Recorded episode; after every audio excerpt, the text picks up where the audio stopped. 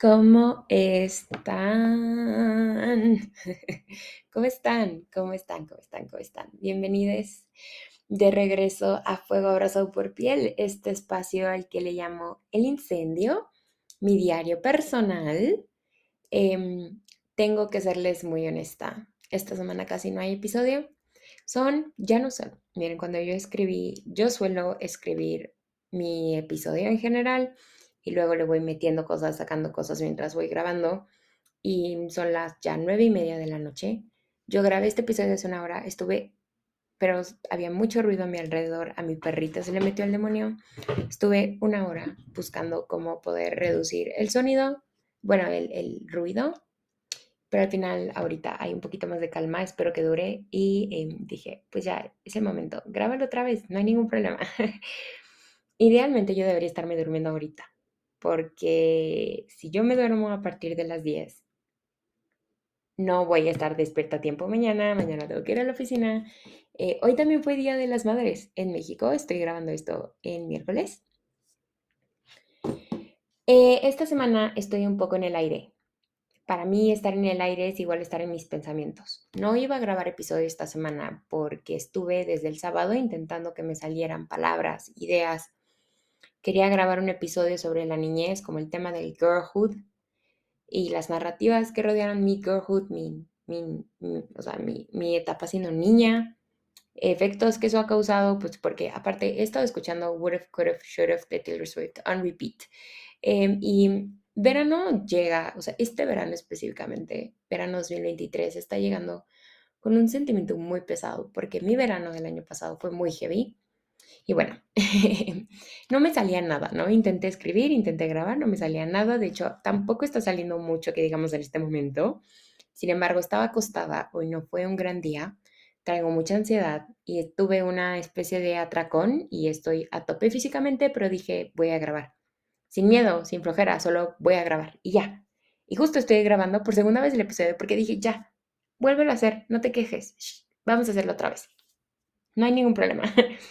Toma esto como una voice note, como una nota de voz, un mensaje de audio de tu amiga que es hija mayor y hermana mayor, que es sobreexigente, que es ansiosa, que tiene picos y bajas muy marcadas, que es adicta a autosabotearse, pero tiene sueños muy grandes. Todos tenemos una amiga así, en mi caso soy yo la amiga así. Em, y pues sí, estoy en todos lados y en ninguno. Así me siento. Tengo muchas ganas de hacer muchas cosas quiero escribir, quiero grabar, quiero trabajar. O sea, básicamente yo quiero de que quiero llevar a fuego nivel los podcasts más famosos de México, ¿no? Quiero salir, entonces quiero hacer un plan todos los fines de semana, quiero bailar, quiero irme de fiesta todos los fines de semana, porque estoy en esa etapa de mi vida donde la neta solo quiero irme de fiesta. Eh, quiero amar mucho. Eh, quiero tanto que no estoy pudiendo hacer nada. No sé si esto te ha pasado alguna vez, que te ves en el espejo y dices, ¿qué onda? O sea, ¿qué nos está pasando? Queremos cosas, entonces por un lado dices, ok, no estoy desmotivada porque sé que quiero cosas, pero al mismo tiempo no podemos hacer nada de tanto que queremos, eh, o sea, de tanto que queremos y de tanto que tenemos en mente, porque hay puro cabo suelto, pero no hay planes, ¿no?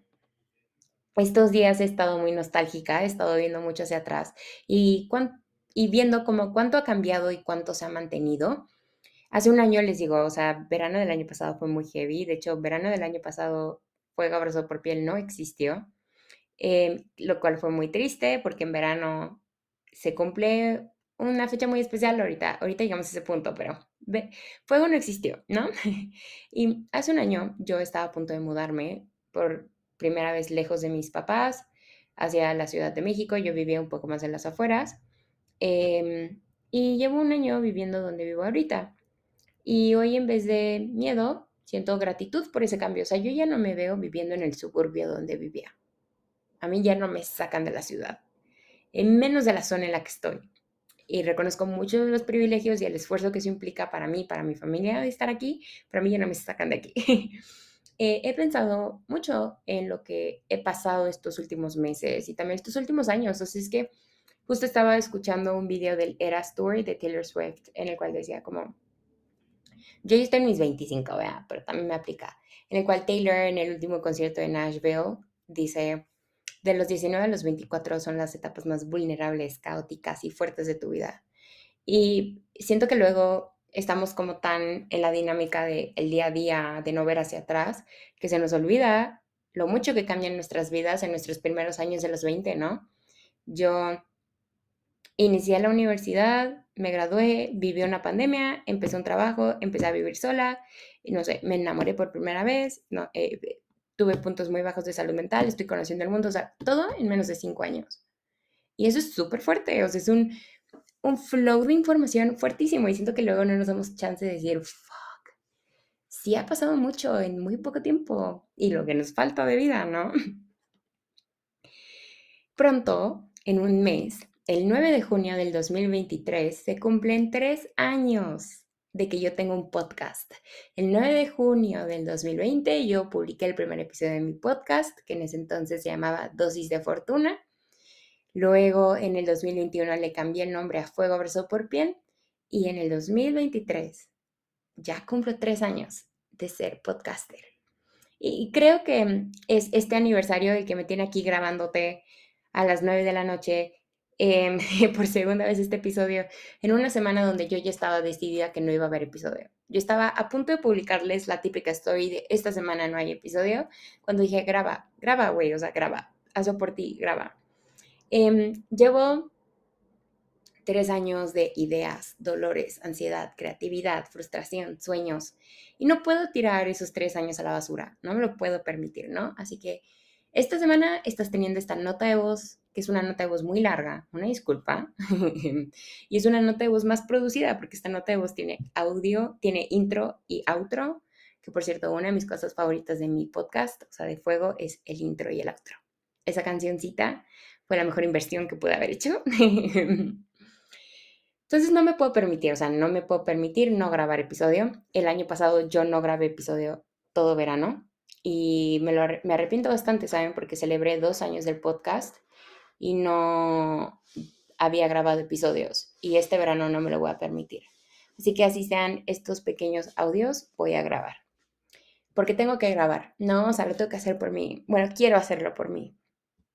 Tampoco me puedo permitir no verme cumpliendo mis sueños o haciendo lo que sé que debo hacer. Crear comunidad, escribir, expresarme, cuestionar. Pero al mismo tiempo, me siento sin rumbo. Eso es como lo que estoy sintiendo en estos momentos.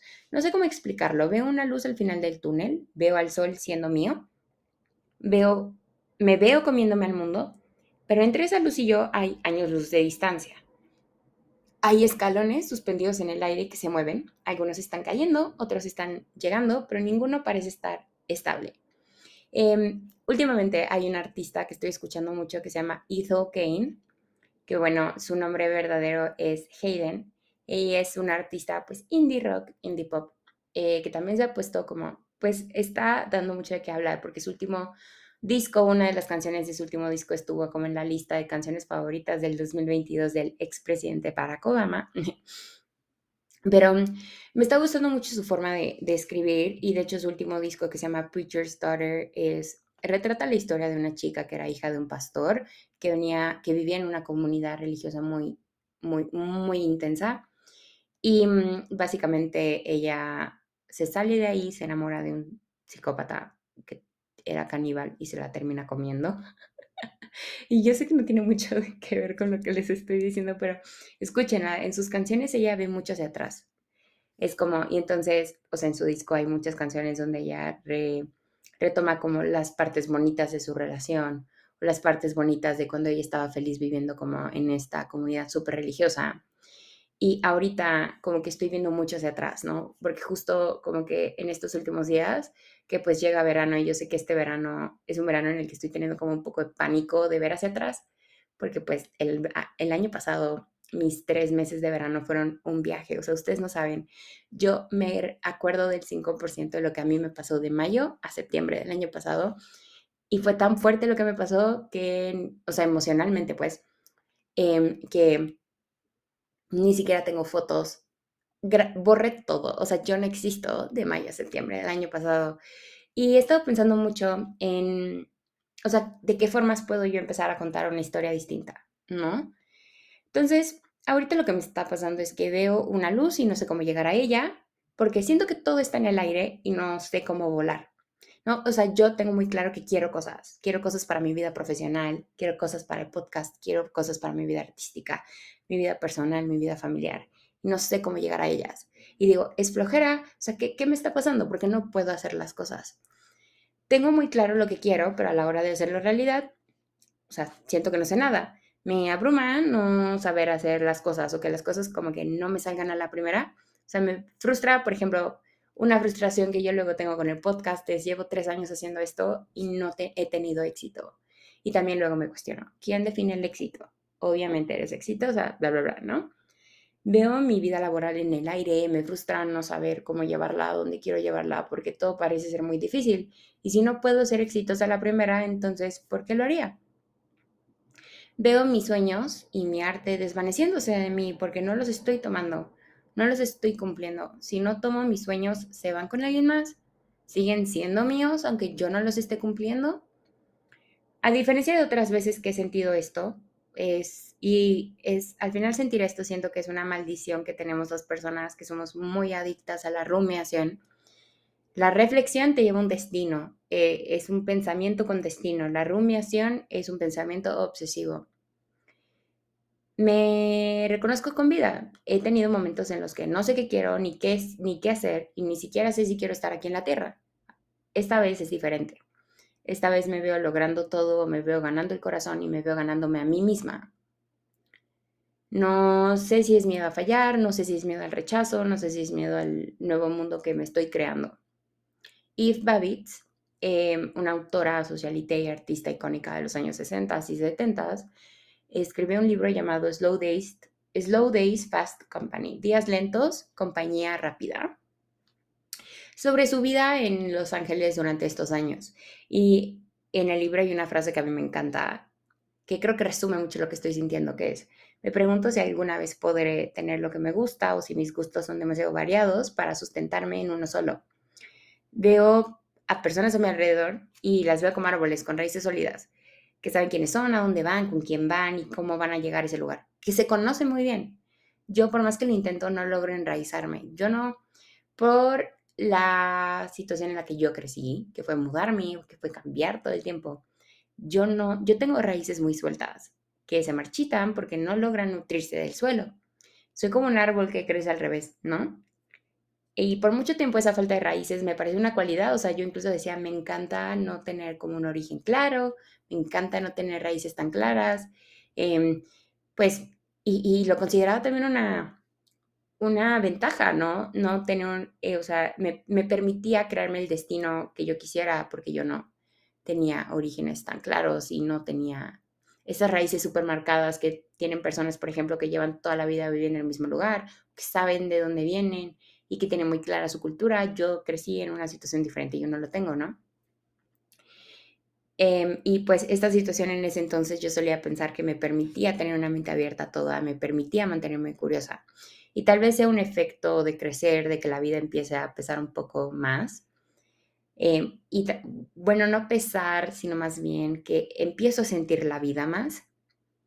Eh, mi cuerpo pide raíz, mi cuerpo pide un plan, pide estar en la tierra y ya no en los cielos. O sea, yo ahorita ya me urge saber a dónde voy. Y no en el sentido de un lugar, un destino y entonces si no voy ahí fracaso, no.